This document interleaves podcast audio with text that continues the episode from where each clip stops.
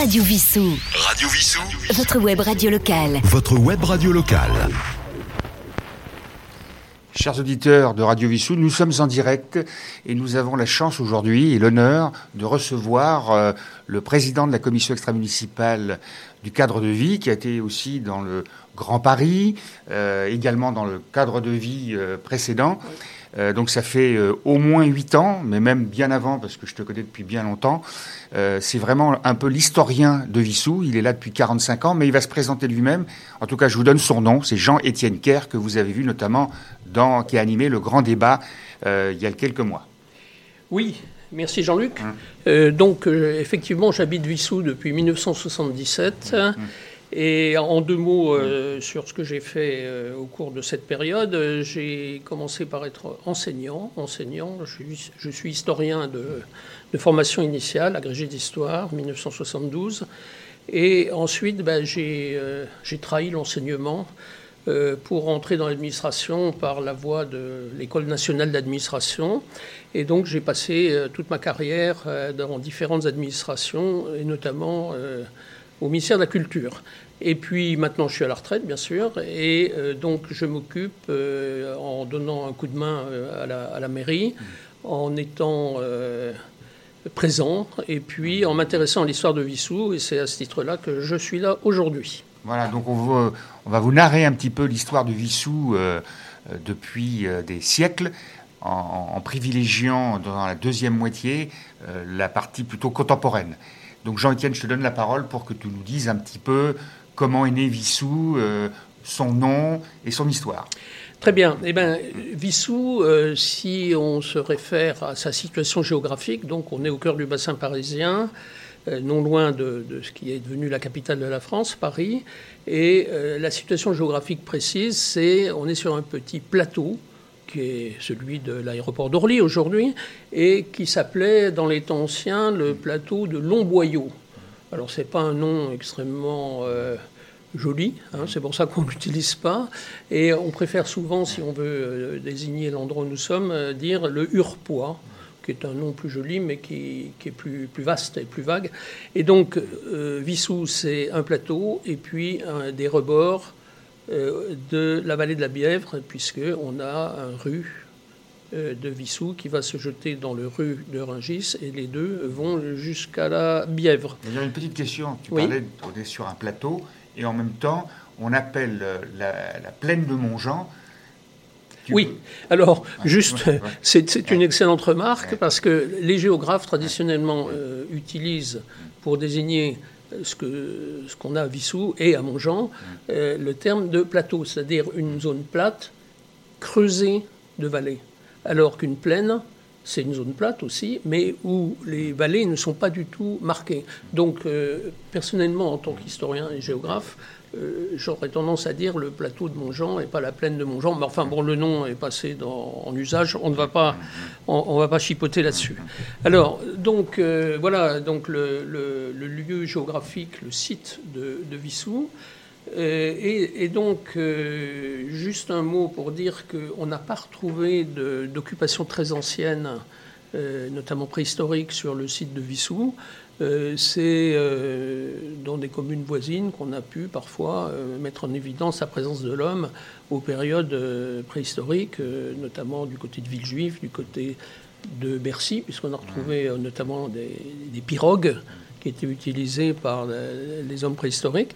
Mais à Vissou, rien. Peut-être qu'un jour, en creusant quelque part, on retrouvera quelque chose, on ne peut pas l'exclure du tout. Mais euh, l'homme apparaît à Vissou euh, à l'époque de, la Gaule, puisqu'il y a quelques années, en, faisant des, fouilles sur le, justement le plateau d'Orly, près des pistes, on a retrouvé les traces d'une ferme euh, gauloise qui était donc inconnue jusque-là, mais on ne sait pas très bien à quoi elle se rattachait, et en tout cas on ne peut pas en déduire qu'il existait déjà un village à côté de, cette ferme, et donc à, Vissou, dans le Vissou actuel. Donc euh, finalement, euh, il faut arriver à la période gallo-romaine pour euh, trouver des choses beaucoup plus concrètes. Et donc, la période gallo-romaine, il y a un certain nombre de communes, d'ailleurs, des environs immédiats de Vissou, qui portent des noms gallo-romains. On va voir que ce n'est pas exactement le cas de Vissou.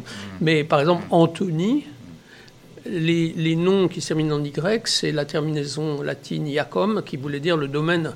Donc Anthony, c'est Antoniacum, le domaine d'Antonius, Antoine. Ça a donné Antoine en français. Bon, Orly, euh, Aureliacum, c'est le domaine d'Aurelius ou Aurélien, etc. Je mais... m'appelle mais ça n'a rien à voir. Hein, parce que ça ah, non. Ah, non, non, non, oh, non le, Y. Euh, mais c'est vrai qu'en France, euh, dans le sud de la France, le ACOM a donné AC. Il y a beaucoup de noms en AC, mm. Bergerac, etc. Cognac. Cognac. Et, dans la région parisienne, ça a donné Y. I. Bon, c'est Savigny, Savigny, un Chili, oui, tout à fait. C'est tous ces noms-là. Savigny, c'est également un nom d'origine gallo-romaine. Donc, euh, et alors, euh, le, problème, euh, on peut peut-être parler justement de, l'origine du, nom de Vissou. Vissou fait partie de ces communes, je mettrai dans le même sac Ringis par exemple, pour lesquelles on ne sait pas exactement d'où vient le nom. Alors, le nom, il faut prendre les formes anciennes pour savoir d'où vient le nom, parce que L'étymologie, euh, vous savez, euh, il y a parfois, j'ai entendu dire des gens qui disaient euh, sous, c'est parce qu'il y avait huit sources, par exemple. Non, pas du tout. les noms anciens étaient d'abord latins et ensuite, euh, ça ne se présentait pas du tout comme ça. Le, premier nom qu'on trouve s'agissant de Vissou, c'est un nom latin, bien sûr, au XIIe siècle, Viceorum ou Viceorium.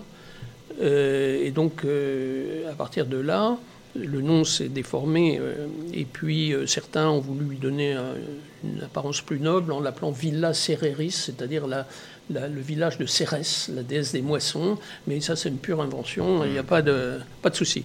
Et donc finalement, euh, au fil du temps, on, a des formes très variées, mais qui se prononcent à peu près Huissou, Huissou, Huissou, d'ailleurs certaines fois on écrit ça 8 sous, deux fois quatre sous, mais c'était évidemment euh, une graphie qui était fausse. Et en tout cas, ça indique une seule chose, c'est que normalement, si on est fidèle à l'histoire de, la commune, on ne devrait pas prononcer Vissou, c'est-à-dire avec le W à l'allemande, mais on, devrait prononcer Wissou avec le W à l'anglaise. Parce que euh, ce W, ça traduit le W dans, la région parisienne. Je vous donne un exemple. Au nord de Paris, il y a une commune qui, dont le nom s'écrit W-Y. Et eh bien, on dit oui.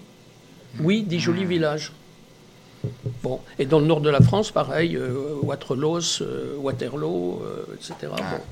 Et on ne dit pas, on ne prononce pas l'allemande. Mais ici, à Vissou, on a pris l'habitude de prononcer l'allemande, donc on ne va pas revenir là-dessus.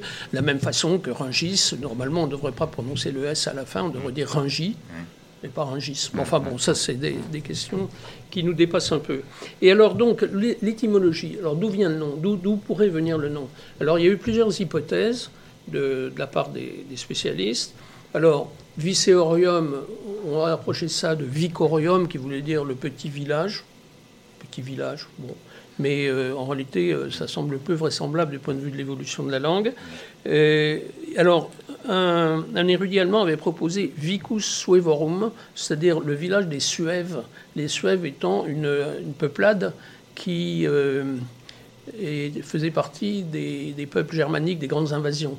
Et alors on sait qu'il y a des Suèves qui sont passés près de Paris, mais on ne sait pas du tout où ils sont installés, et donc on n'a aucune preuve d'aucune sorte que Vissou ait été fondé par cette peuplade, les Suèves. Et euh, plus récemment, la, dernière hypothèse a été faite par euh, un grand spécialiste de, l'histoire ancienne de la région parisienne, euh, Roblin, Michel Roblin, qui lui rapprocherait Vissou d'un nom composé de, villes, bien sûr, et d'un nom germanique qui suivrait.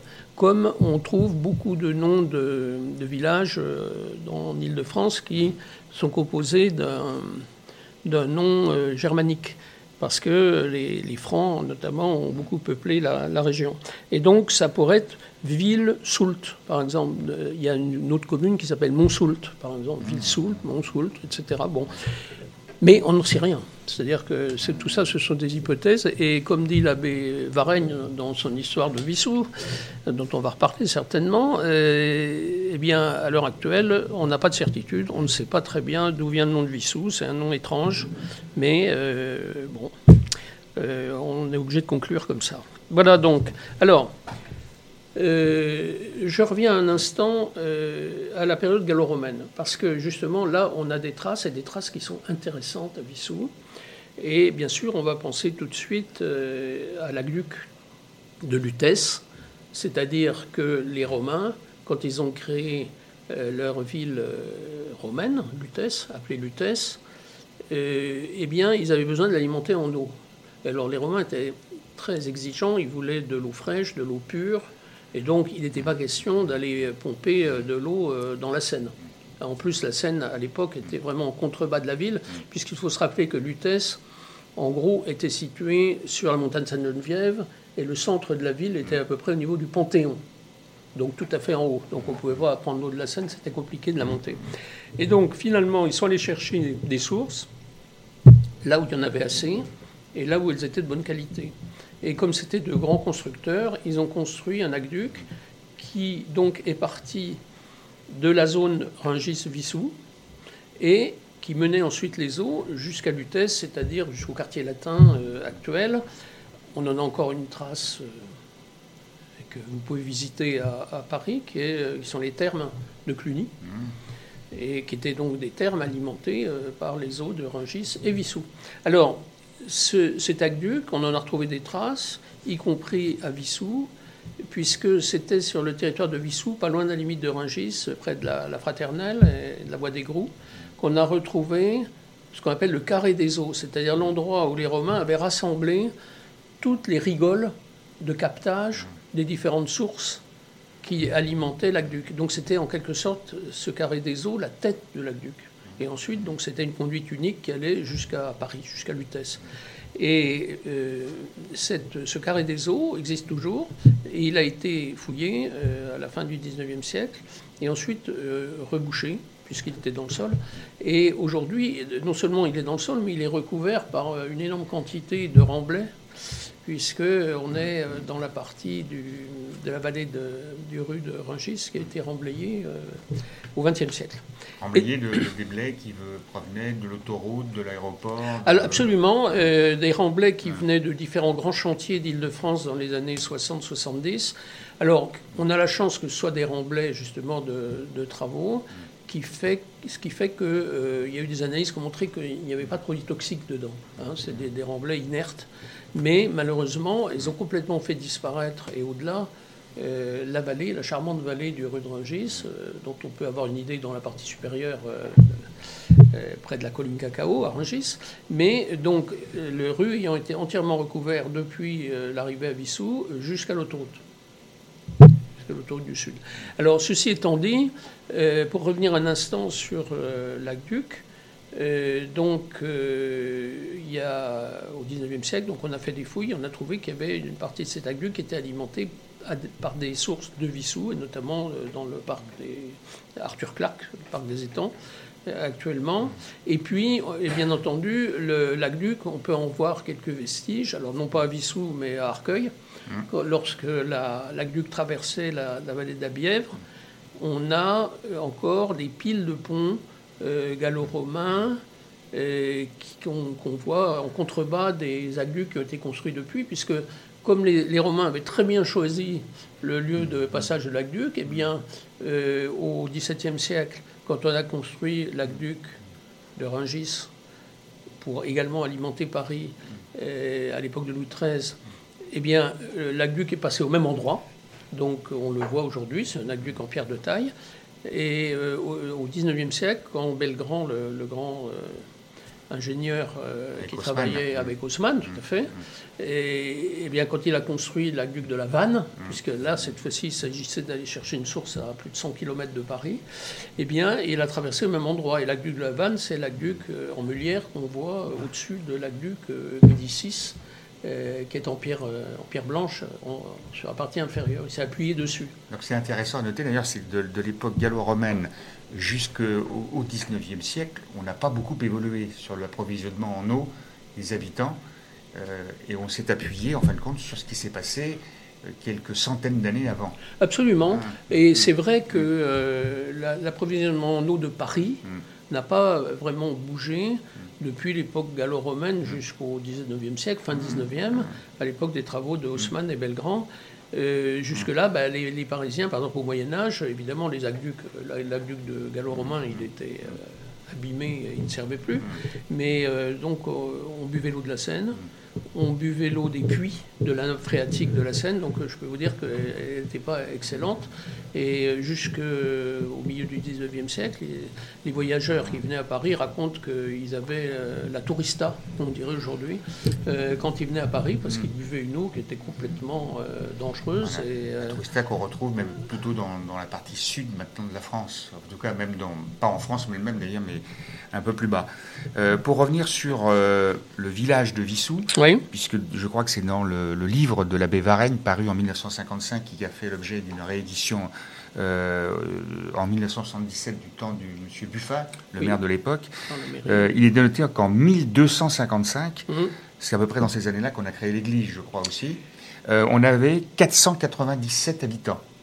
C'est tout à fait, ah, ah, ah. c'est tout à fait exact. Donc, tout à l'heure, on a vu que le nom de Vissou apparaissait au XIIe siècle et l'Église est un peu plus tardive, hein, les fin XIIe enfin l'église, plus, exactement, il faut être précis, le chœur et le clocher puisque le, reste, la nef, le bas-côté, la sacristie, sont, sont, plus tardifs.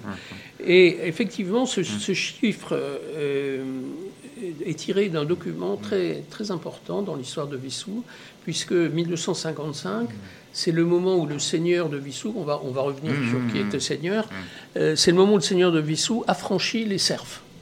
Et donc, à ce moment-là, il y a une sorte de recensement général, et tous les paysans qui étaient là, bon, bah, sont comptés un par un, et puis... Euh, c'est un progressiste, euh, donc, si, hein, bah, Alors, oui, bien sûr. Alors, c'était un mouvement un peu général, il faut bien le dire, euh, parce que, bon, le système commençait à être un peu mal, mal supporté, puisque je rappelle que les serfs n'étaient pas réellement des esclaves, mais enfin, ils avaient un statut assez proche, et notamment, ils ne pouvaient pas se marier librement, ils ne pouvaient pas quitter le le territoire de la paroisse où ils étaient, etc. Enfin bon, bref, et, leur liberté était extrêmement restreinte. Alors peut-être pour euh, faire une pause musicale et pour aborder dans la deuxième partie, euh, il y aura trois parties, le Moyen Âge et, la suite. Euh, notre technicien favori et animateur, Yves, va nous passer un petit morceau pour nous détendre un tout petit peu avant de repartir sur cette histoire de Fissou passionnante.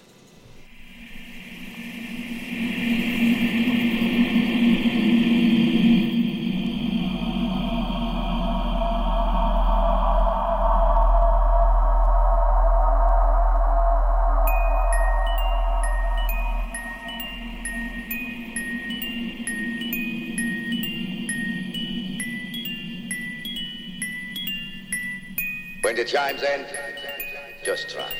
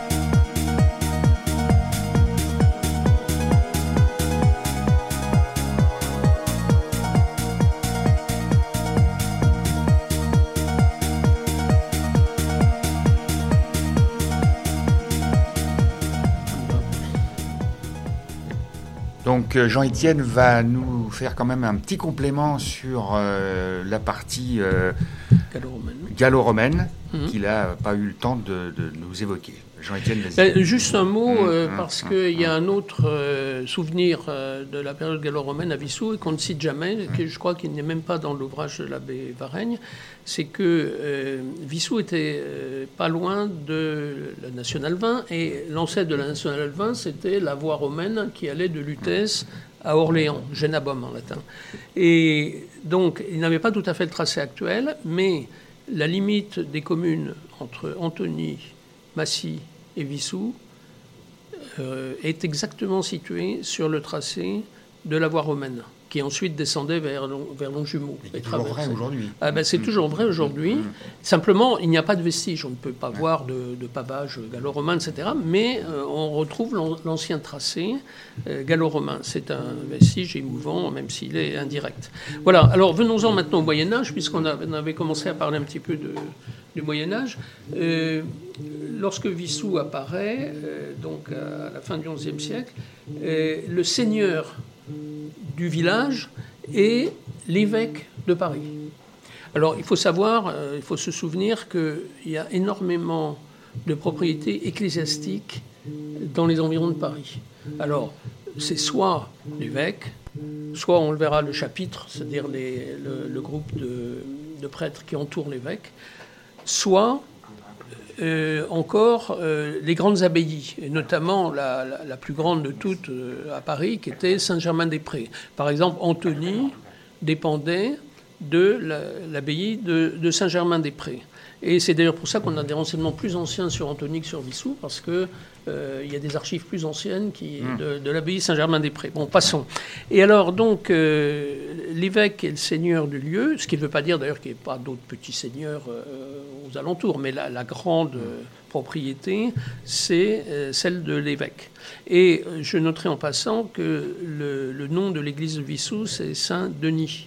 Et il faut se souvenir que Saint-Denis, c'était le premier évêque de Paris, celui qui a fondé le christianisme en région parisienne et euh, donc qui aurait été martyrisé et euh, qui aurait euh, été décapité à Montmartre et ensuite qui aurait ramassé sa tête et serait parti jusqu'à euh, la ville de Saint-Denis actuelle euh, où il aurait été euh, C'est un peu prémonitoire avec les événements qu'il y a eu au enterré. Stade de France à Saint-Denis. Hein, Oui. Sans faire de parallèle, Non, non, il n'y a pas, a grand-chose, euh, il a pas grand-chose de parallèle. Oui, mais enfin, bon, c'est Saint-Denis aussi. Bon, Voilà. d'accord.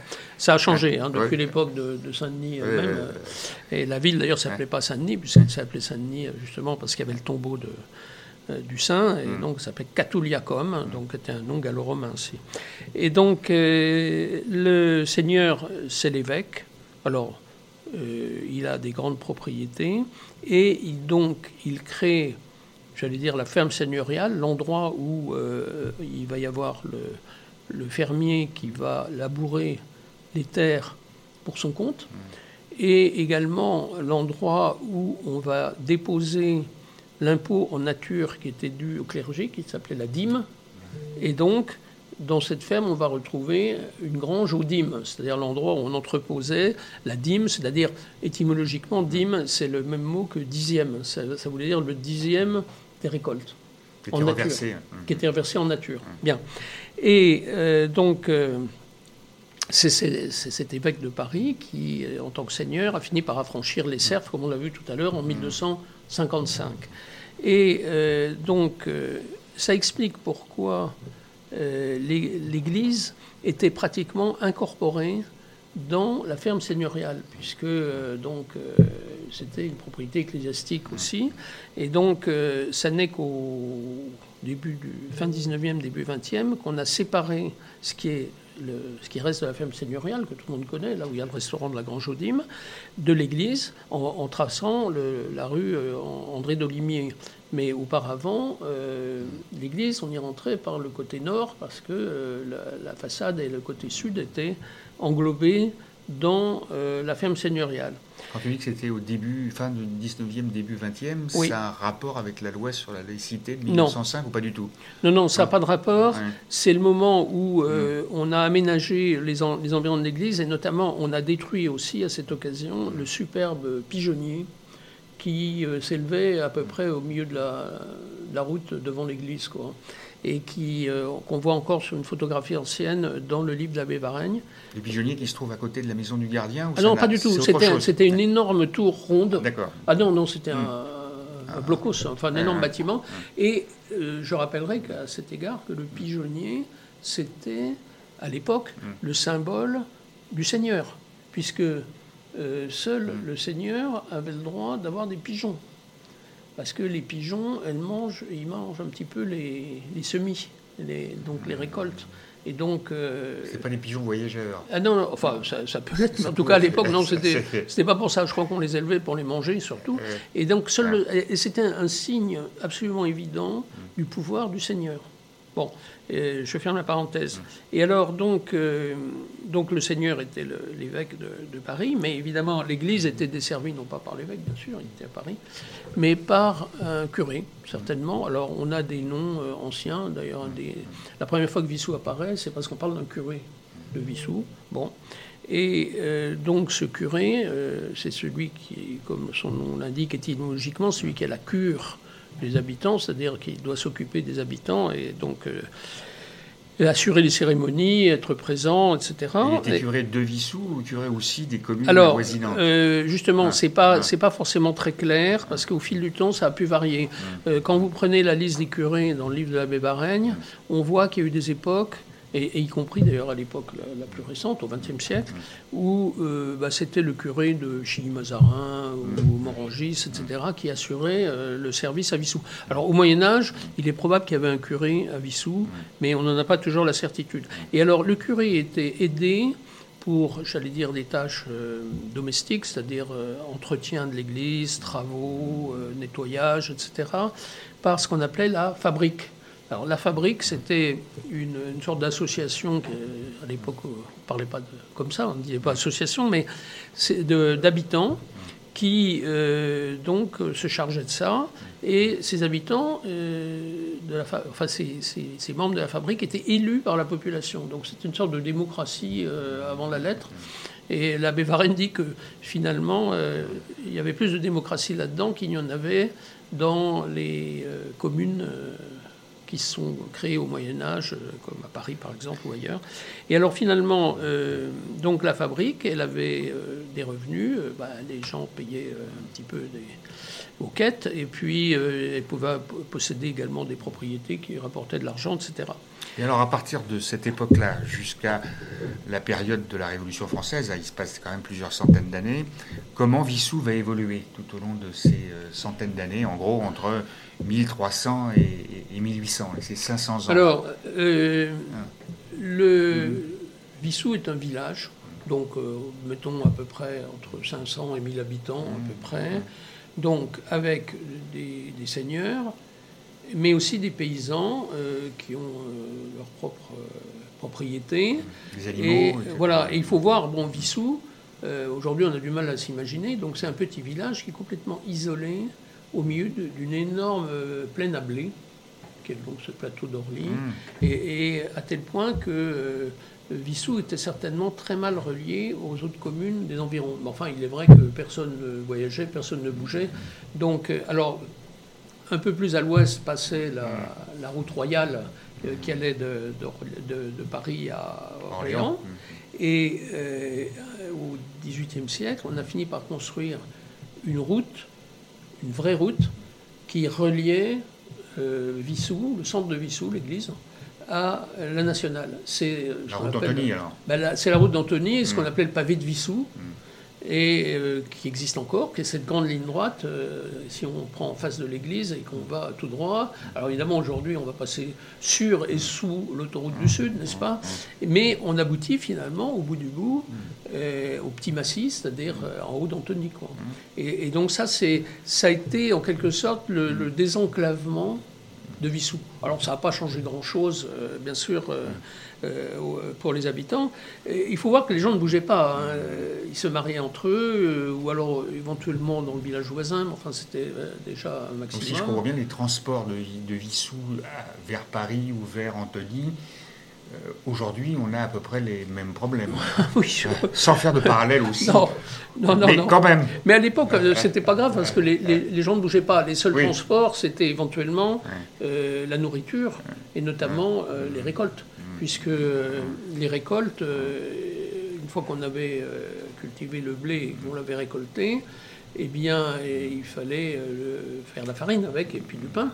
Et donc, euh, il fallait transporter tout ça. Et donc, il y avait des charrois qui menaient le, grain jusqu'au moulin. Et euh, vous aviez euh, jusqu'à une date récente, je regrette d'ailleurs qu'on ait abandonné ce nom, la, voie, la rue des Meuniers, la voie des Meuniers, qui traverse aujourd'hui le, le quartier de Saint-Éloi, et euh, qui était la voie par laquelle les paysans de Vissou allaient porter leur blé euh, au moulin qui était installé sur le rue de Rungis et qui s'appelait le moulin de Sainte-Joie, qui était à peu près au niveau de, de ce qu'on Du bas de appelait Fresnes, euh, du bas de. Alors, Mhm. de ce qu'on appelait jusqu'à une date récente le bas de Oui. et qu'on appelle maintenant Le le, coteau de Vissou. le coteau de Vissou. Voilà, comme quoi tout ce qui est inférieur, bas, etc., on ne le supporte plus. Euh, la Loire inférieure, Ah. la Loire Atlantique, euh, etc. Bon.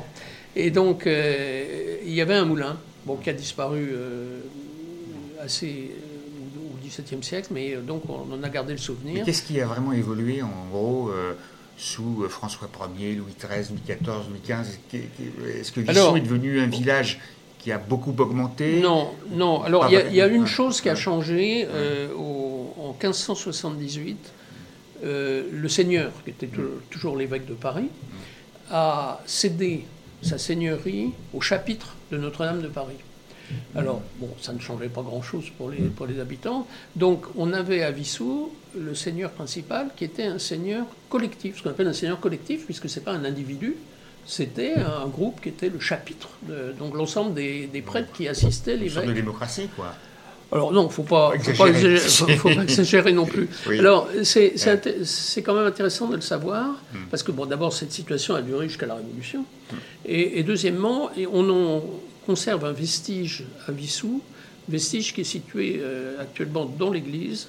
Et vous pouvez voir sur le, mur sud euh, du bas côté de l'église euh, un dossier, un, très grand dossier en bois, un dossier de banc qui représente, qui contient les, armes du, seigneur de Vissou, qui était le chapitre de Notre-Dame de Paris, qui était euh, qui représentait une vierge à l'enfant et euh, autour une inscription qui disait donc chapitre de Notre-Dame de Paris, enfin en latin bien sûr. Et, donc c'est un vestige émouvant de, cette période. Alors euh, Vissou, donc je vous ai décrit en deux mots la vie, bah, c'était l'agriculture euh, et puis on vendait les, les produits, euh, on faisait du, De de la farine, du pain. Alors, il y avait un peu d'élevage, oui, ça, bah, forcément, hein, parce qu'il fallait un peu de lait aussi, etc.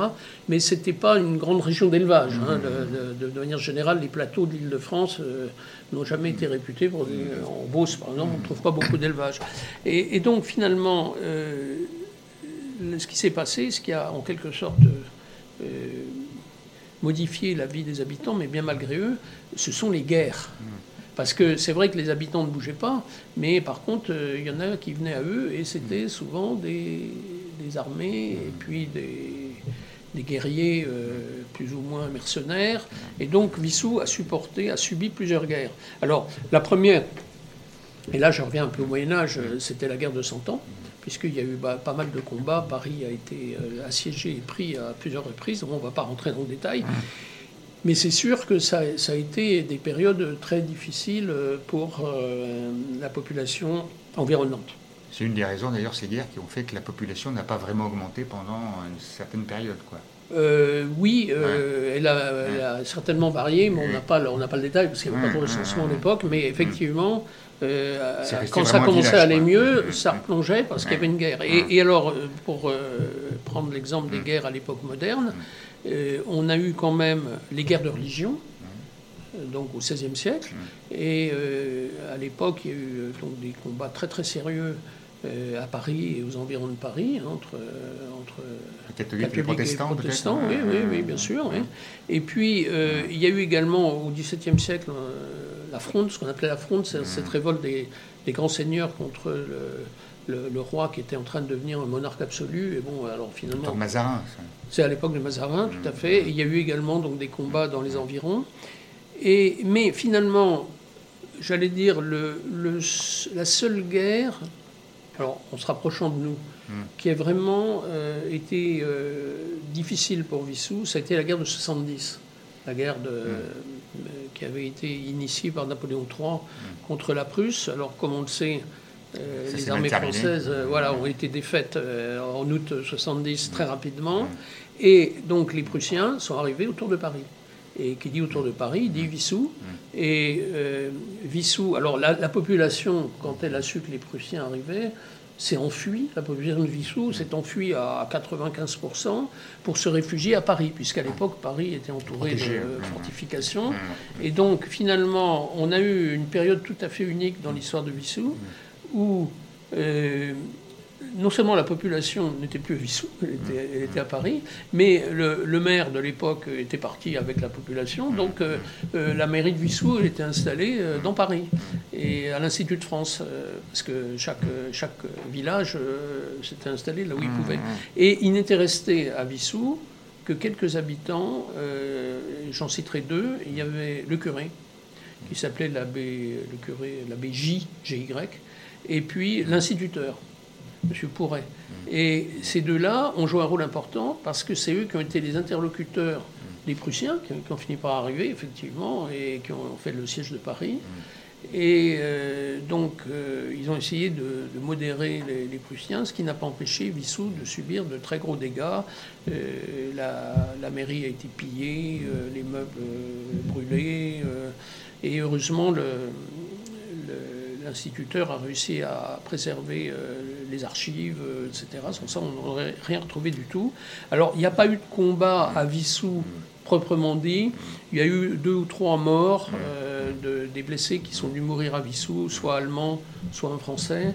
Et donc, finalement, après le siège de Paris, bah, la population est revenue à Vissou. Et donc, ça a été le, moment le plus tragique dans la période contemporaine pour Vissou, parce que euh, les guerres mondiales, là je saute un instant mmh. euh, les, périodes, mais euh, évidemment en 14, il n'y a pas eu de combat puisque le front était très loin. Et euh, la Deuxième Guerre mondiale euh, non plus. Bon, il y a eu quelques épisodes dont on pourra reparler un petit peu plus tard, mais on ne peut pas dire que Vissou en ait énormément souffert. Il n'y a pas eu de destruction. Euh, Jean-Étienne, on va, on va s'arrêter pour la deuxième pause, et là on abordera donc les 200 dernières années, et particulièrement le 19e et 20e siècle, pour vous dire qu'est-ce qui s'est passé et quelle a été l'évolution de la ville de Vissou.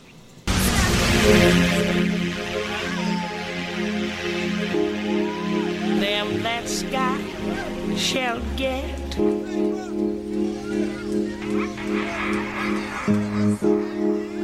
Them that's not shall lose. That sky is That's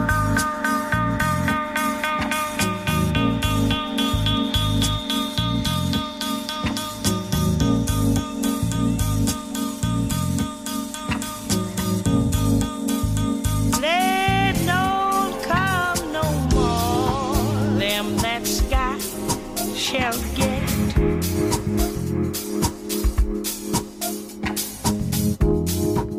Them that's not shall lose.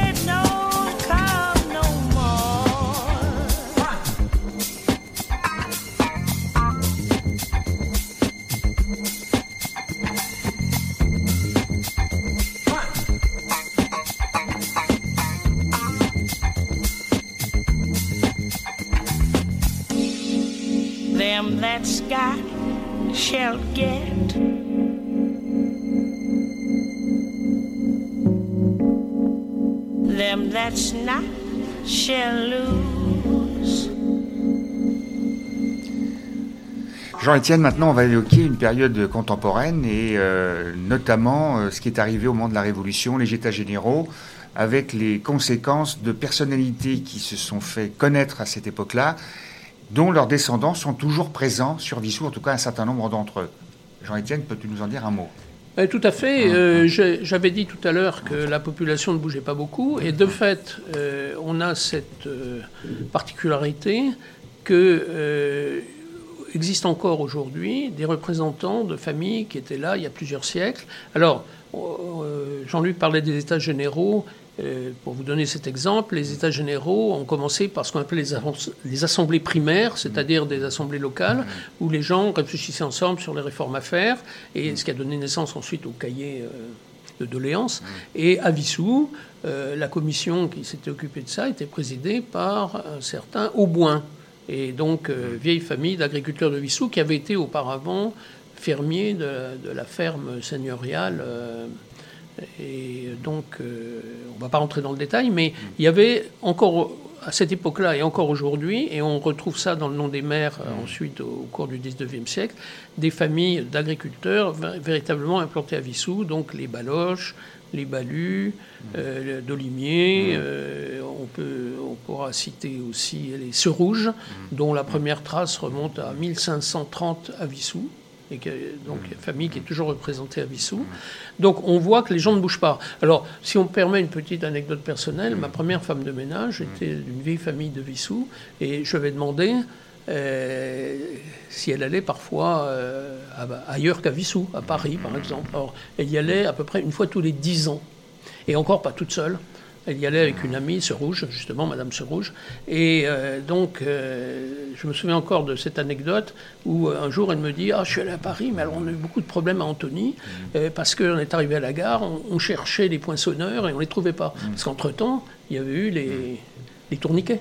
Et elle n'était pas au courant, parce que ça faisait dix ans qu'elle n'était pas allée à Paris. Donc voilà, voilà comment les gens vivaient à Vissou. C'est comme si Paris n'existait pas, en quelque sorte. Voilà. Bon, je ferme la parenthèse. Alors, Alors, peut-être parce qu'on a oui, pas mal de choses à les, dire sur les le états, donc les états généraux, ouais. euh, bah, il n'y a plus de seigneur, il n'y a, a plus rien. Donc il y a un transfert de propriété énorme, puisque justement le seigneur ecclésiastique, l'Église ayant donné toutes ses terres euh, en France, pas seulement à Vissou, euh, eh bien, euh, il y a eu un transfert de propriété absolument considérable. Et finalement, euh, on arrive à la période contemporaine, les communes élisent un conseil municipal, et puis on rentre, disons, dans une certaine démocratie. Bon, après, Voilà. on peut apporter des nuances. Le premier maire apparaît à cette époque-là, dans les années 1790. C'est ça, c'est ça. Et ensuite, euh, bon, bah, ça ne cesse plus. Donc, dans le livre de l'abbé Varaigne, on a la liste de, de tous les maires euh, qui se sont succédés depuis cette époque-là. Alors depuis cette époque-là, parce que j'ai fait le calcul, Oui. y compris avec le dernier, Oui. hein, Monsieur Oui. Galland, on en est au 32e maire. Ah, alors là, je ne connaissais pas le chiffre, mais Donc 32, quand vous divisez par euh, plus de 200 ans, ça veut dire qu'il y en a certains qui ont fait des longues périodes. Alors, surtout, surtout justement au début. Oui, c'est exact. mm, et puis il y en a qui, sont- qui ont eu des, des interruptions, interruptions et qui qui sont, sont revenus. revenues. Oui, Voilà, tout à également. fait. Oui, oui, Mm, tout à fait. Ben, C'est-à-dire que pour être maire, euh, il fallait quand même être notable. Il fallait quand même Mm. euh, être connu et puis euh, avoir une certaine popularité. Mais alors il faut se souvenir d'ailleurs que jusque dans les années 1880 à peu près, c'était le, le pouvoir central qui désignait le maire. C'est-à-dire que les conseils municipaux étaient élus, mais Mais il n'y avait pas une élection. euh, non, il y avait pas. le- universel. voilà, il y avait, le maire n'était pas élu par le conseil municipal. Bon, je ferme cette parenthèse aussi. Et donc, on en arrive euh, au 19e siècle. Alors, le 19e siècle, c'est une période euh, où euh, Vissou se développe parce que on assiste à quoi? On assiste à, à, d'une part, la mécanisation pro- très progressive de l'agriculture. Donc, très progressivement, les chevaux vont être remplacés euh, par des engins à vapeur. Et puis C'est la révolution industrielle. qui est- et C'est la révolution industrielle. euh, les transports s'améliorent. euh, on commence à voir apparaître les, premiers chemins de fer. Alors, bien entendu, à, Vissou, euh, il ne se passe pas grand-chose, mais euh, ça permet de mieux transporter, par exemple, les, récoltes. Et puis, on a aussi donc la création à la fin du 19e siècle d'une ligne qui va passer à Vissou, mm. qui est ce qu'on appelait l'arpajonais.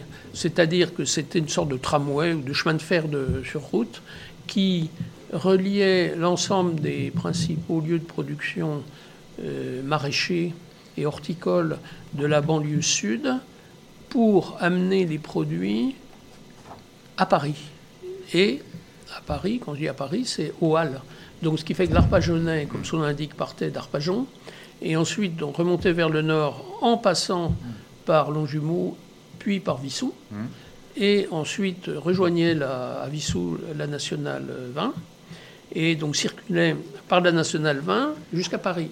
Et ensuite, euh, Porte d'Orléans et euh, boulevard Saint-Michel, euh, traverser l'île de la Cité et aller jusqu'au On peut se poser la question aujourd'hui, parce que justement, il n'y a pas ce moyen de transport qui n'existe plus. Oui. Il a été arrêté je crois, après la Seconde Guerre mondiale Avant, avant, un, petit peu avant. En, 35. En 35. En 35. Et pourquoi alors ah ben, Moi, je pense tout bêtement parce que c'est le, les camions et les autobus qui ont tué le, la et, l'augmentation de la circulation sur la nationale qui fait qu'on ne pouvait plus partager. Donc la a vécu de quoi De, bah, de 1890 à 1935 à peu près. Une petite cinquantaine d'années. Et oui, absolument. Et, finalement, euh, il restait une gare à Vissou, la gare d'Arpajonais, qui a malheureusement été détruite pour euh, faire euh, une maison qui n'a pas un grand intérêt architectural et où on accueille des jeunes. Et euh, donc, euh, j'avais consulté un ouvrage sur l'Arpajonais. Donc, les, passionnés de chemin de fer euh, considèrent que c'était quand même un souvenir assez important. Alors, si je peux me permettre pour essayer, parce qu'il nous reste un quart d'heure. Et comme tu, as, tu habites rue Bigourdan, et qu'il y a deux, trois personnalités importantes, comme le colonel Flatters, l'amiral Mouchet et Guillaume Bigourdan, est-ce que tu peux nous en dire un mot? Ben, Disons mm. déjà globalement que ce sont tous des militaires, hein, parce que quand on est au carrefour près de l'ancienne pharmacie, on a le, général de Gresso, l'amiral Mouchez, euh, la division Leclerc, euh, la place du colonel Flatters. Donc, oui, on, est, on est dans l'armée là. Et alors, non, euh, plus sérieusement, le, alors on va commencer par celui qui, qui s'installait le premier à Vissou, qui était l'amiral Mouchez, puisqu'il a acheté un terrain en 1870, juste avant la, guerre de 70. Et il lui a fait construire la maison qu'on peut encore voir, euh, qui est euh, à l'angle de, la rue de l'Amiral Mouchet, justement, et de la rue Guillaume Bigourdan, et qui est toujours occupée par ses descendants, d'ailleurs. Hein, elle n'a pas changé de main. Et donc, euh, en bas, vous pouvez voir un portail où il y a une petite encre de marine, hein, au début de la rue Pelletier, qui, est le symbole donc, de l'amiral Mouchez. Alors, l'amiral Mouchez, euh, c'était euh, le fils du perruquier du roi d'Espagne, qui s'appelait Mouchez, donc il est né à Madrid, mais il a fait une carrière, il était français, il a fait une carrière dans, l'armée française, et la marine, et il s'est spécialisé, comme c'était un scientifique, en astronomie. Et donc, il, a fait plusieurs campagnes d'observation astronomique dans l'hémisphère sud, etc. Et, et finalement, ça lui a valu de se retrouver directeur de l'Observatoire de Paris après avoir dirigé euh, les troupes euh, qui avaient résisté aux Prussiens au Havre, puisqu'il commandait la place euh, maritime du Havre. il y a eu un lien entre lui et Guillaume Bigourdan Ah, tout à fait. Alors, Guillaume Bigourdan était un de ses gendres. Parce que l'amiral la, Mouchez avait beaucoup d'enfants, et surtout des filles. Et donc, il a eu pas mal de gendres. Et parmi ces gendres, il y avait ce fameux Guillaume Bigourdan, qui était lui-même un astronome, et qui lui-même est devenu plus tard euh, directeur de l'Observatoire de Paris. Et hmm. on dit que, également c'est lui qui a inventé euh, le sismographe. Hmm. Bon, voilà. Donc euh, voilà pour la famille Mouchez. alors le colonel Flatters, qui a sa place près de la mairie, c'était, un, comme son nom l'indique, un, militaire, cette fois-ci de l'armée de terre, et qui habitait Vissou, là, dans la rue de Général de Gresso. on a encore son, sa, maison. Et euh, il est connu, si je peux dire, un peu malgré lui, par le fait qu'il avait été envoyé euh, au Sahara pour euh, assurer une mission qui consistait à évaluer la manière dont on pouvait construire un chemin de fer transsaharien. C'est-à-dire qu'il y aurait relier les possessions françaises du nord et du sud de l'Afrique, c'est-à-dire en gros entre l'Algérie et puis euh, bah, la côte du golfe de Guinée. Et euh, donc il s'agissait de traverser le Sahara. Et c'est au cours d'une de ces expéditions de reconnaissance qu'il a été tué par des Touaregs, qui n'aimaient pas trop voir des, Européens euh, sur leur territoire. Et donc je ne vais pas rentrer dans le détail de, des circonstances de sa mort. Bon, on peut dire qu'il n'a pas été très prudent, il s'était un peu aventuré euh, sans, sans, trop savoir euh, à qui il avait affaire. Et donc il est, il est mort et euh, donc il a laissé un nom parmi, je dirais, les, les, personnages de l'histoire de, de, la colonisation française. Bien. Alors Jean-Étienne, maintenant on va, parce qu'il nous reste une dizaine de minutes, oui. on va parler un peu du XXe siècle, juste pour vous dire, toujours par rapport à, au livre de l'abbé Varenne, que la population en gros, entre la Révolution française et euh, la fin de la Première Guerre mondiale, on tournait toujours autour des 800, plus ou moins 800 habitants. Et c'est à partir de, de 1926, on dépasse les 1000, Oui. euh, où ça va évoluer tranquillement jusqu'à le bien après la Seconde Guerre mondiale. Et c'est Oui. à partir des années 60, et, et on va vous expliquer pourquoi. Euh, et donc, euh, ce que je voulais vous dire, c'est, euh, enfin, ce que, ce que tu veux nous, nous dire d'ailleurs, Oui. c'est la mairie, les différents bâtiments communaux Oui. qu'on connaît aujourd'hui. à quelle époque Comment ça s'est passé? Ben, le, Vissou a, a subi une évolution qu'on retrouve dans toutes les communes avoisinantes, c'est-à-dire que la, la population euh, de la couronne de Paris a augmenté. Alors à Vissou, la- dans l'en- dans l'entre-deux-guerres, le, le premier lotissement à être construit, c'était Fribouli. Mm. Bon, alors il faut voir ce qu'était un lotissement à l'époque, c'est-à-dire qu'on vendait des terrains et puis la voirie, bah, elle suivait comme elle pouvait, c'est-à-dire que les rues étaient, euh, c'était des, des torrents de boue. Et euh, donc euh, finalement les gens obtenaient après des années que la voirie soit intégrée dans le, le domaine communal et que ce soit la, la commune qui, qui finance le goudronnage, etc. Bon, je, je- je passe là-dessus, mais en, en réalité ça a été le, le premier exemple de lotissement. Et ensuite. Euh, il y a eu, alors à partir des années 50, fin des années 50, d'autres lotissements qui sont construits, euh, ce qu'on appelle les vivax, euh, par exemple. Le Val de la Croix, Alors, le 1900 Val de la Croix, oui. 1963. 1963, alors ça a été hum. euh, un des rares exemples de- d'immeubles d'une certaine hauteur à Vissou. Alors c'était juste avant que ne soit euh, construite la grande piste d'Orly qui va jusqu'à l'autoroute du Sud Hum, et qui a, a fait que Vissou est protégé des, des immeubles en hauteur, hein, parce qu'on ne peut pas... D'ailleurs, c'est l'aéroport d'Orly qui a diminué la superficie de Vissou, puisque Alors- une partie de l'aéroport est sur la commune de Vissou. Un tiers Hein de la commune de Ouais. Vissou est occupé par l'aéroport au Hum, sens hum, large. hum. Le domaine de l'aéroport qui aujourd'hui est en train de se construire, n'est-ce pas Voilà. euh, Presque jusqu'au ras des pistes. Ouais. Mais alors, donc pour revenir à, à l'évolution de la population, euh, donc euh, se sont construits progressivement euh, plusieurs quartiers. Mm. Euh, il y a eu également tout, tout ce qui est du côté euh, de la rue Jean Mermoz, euh, Mm. le quartier des Glaises, etc. Bon, ça c'était des, c'était assez modeste comme construction dans le Bois l'ensemble. Charlet, peut-être plus tard. plus Alors, tard. le, le bois charlet, c'est très tardif, Ouais. puisque c'est euh, les années 80. 80, hein, 80, mmh, 80. Euh, auparavant, c'était un terrain vague. Il y a eu des réflexions avec la ville d'Antony pour savoir si on pouvait pas étendre les installations sportives, etc. Donc finalement, ça s'est pas fait. On a construit un, un lotissement euh, bien connu. Et puis, euh, le dernier en date, ça a été évidemment le Saint-Éloi. C'est tout un quartier qui a été construit sur l'emprise d'anciennes entreprises, dont l'une euh, Paris. euh, dont l'une a laissé un souvenir, euh, j'allais dire indirect, euh, important à Vissou. C'était cette société marseillaise de travaux qui avait fait venir euh, au début des années 60 euh, de, de grandes quantités de Portugais pour travailler dans le bâtiment. Et ces Portugais sont donc installés à Vissou et constituent aujourd'hui pas loin de 10%. Oui, parce que sur de la- de la 7200 population. personnes, il y a environ 650 Voilà. euh, Portugais. Portugais. et qui sont tous originaires du même coin du Portugal, puisqu'on les, on les faisait venir en famille ou en groupe. Et donc ça, c'est... Bon, l'entreprise a disparu, puisque c'est Saint-Éloi maintenant, mais euh, elle a laissé une trace, sans, sans le faire exprès, bien sûr.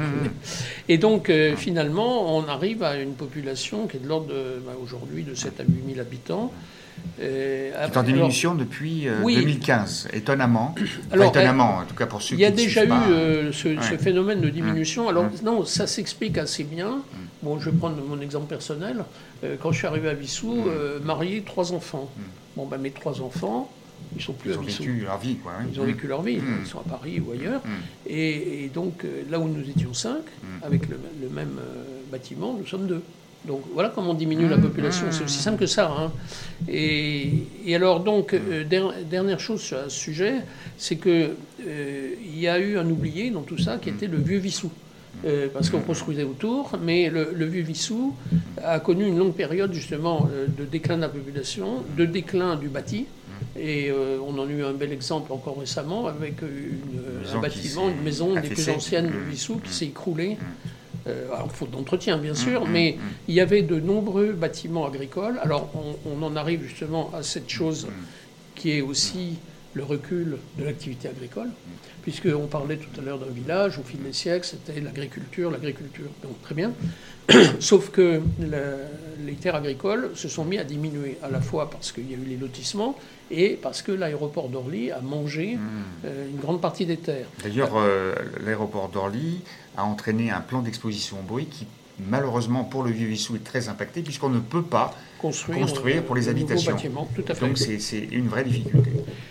Tout à fait. C'est une vraie difficulté pour les, les maires qui se sont succédés d'essayer de, de faire revivre de- le, le vieux Vissou parce, à cause de, cet euh, empêchement de construire des nouveaux logements. Alors, je vais quand même Oui. te donner quelques dates. euh, Bien sûr, oui, oui. Par exemple, la mairie, elle date de 1935, Voilà, c'est un legs de Victor Baloche. de Victor Baloche, absolument. Euh, la famille était furieuse d'ailleurs, ce qui fait qu'il y a- eu un petit procès, mais enfin bon, Oui.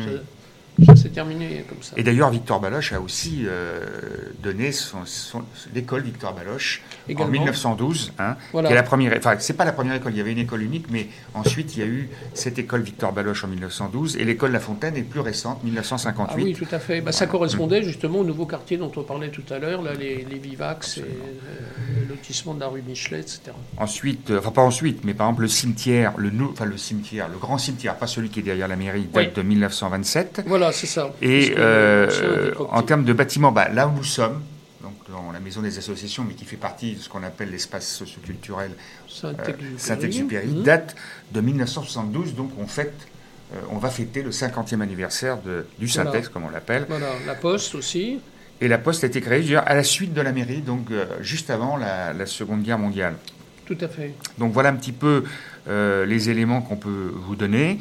Euh, alors c'est vrai que l'agriculture qui a baissé, mais dont beaucoup de terres autour de Vissou appartiennent à des familles.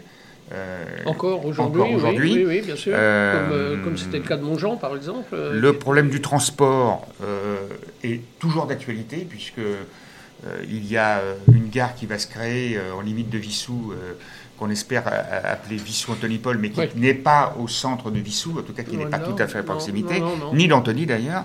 Euh, et, alors par contre hier, dans une réunion euh, Oui. euh, de, de nombreux élus euh, qui doivent décider de l'avenir d'Orlyval euh, nous ont confirmé. Alors après, les promesses n'engagent que ceux, hein, euh, je ne vais pas développer, mais euh, les, les vraiment deux grands responsables euh, justement de la de l'avenir d'Orlyval nous ont dit que euh, a priori on s'orienterait vers une navette autonome de bus. Oui, de bus. Hein? oui.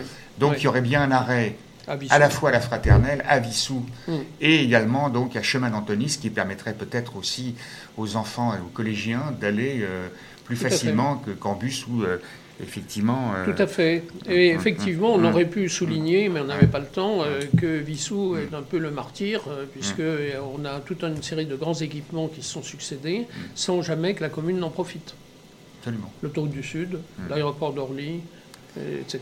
On se retrouve vraiment. Enfin, c'est un, un village je pense que les Vissoussiens sont contents de vivre, Oui. mais entouré de nuisances. Euh, Nuisance. et vraiment, là, on peut pas faire pire parce qu'on a l'aéroport, les autoroutes, le chemin de fer, euh, etc., etc.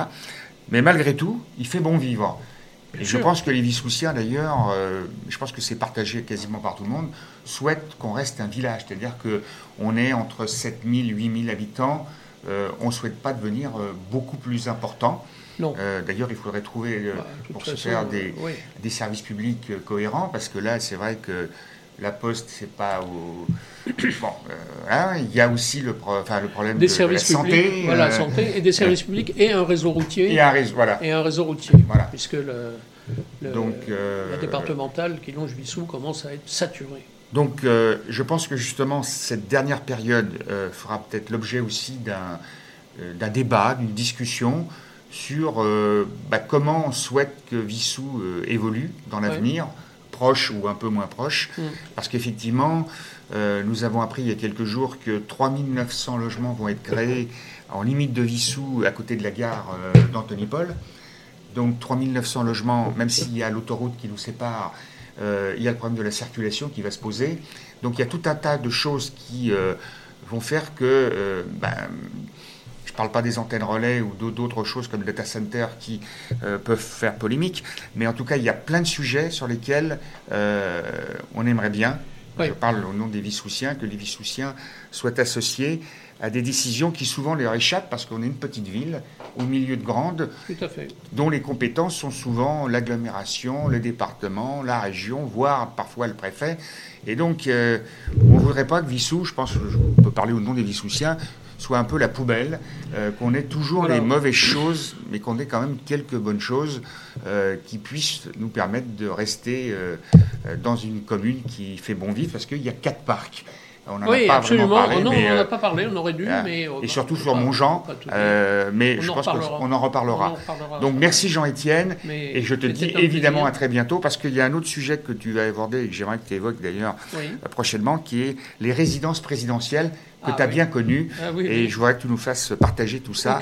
Donc merci à toi, et chers auditeurs, à très bientôt. Radio Vissou. Radio Vissou. Votre web radio locale. Votre web radio locale.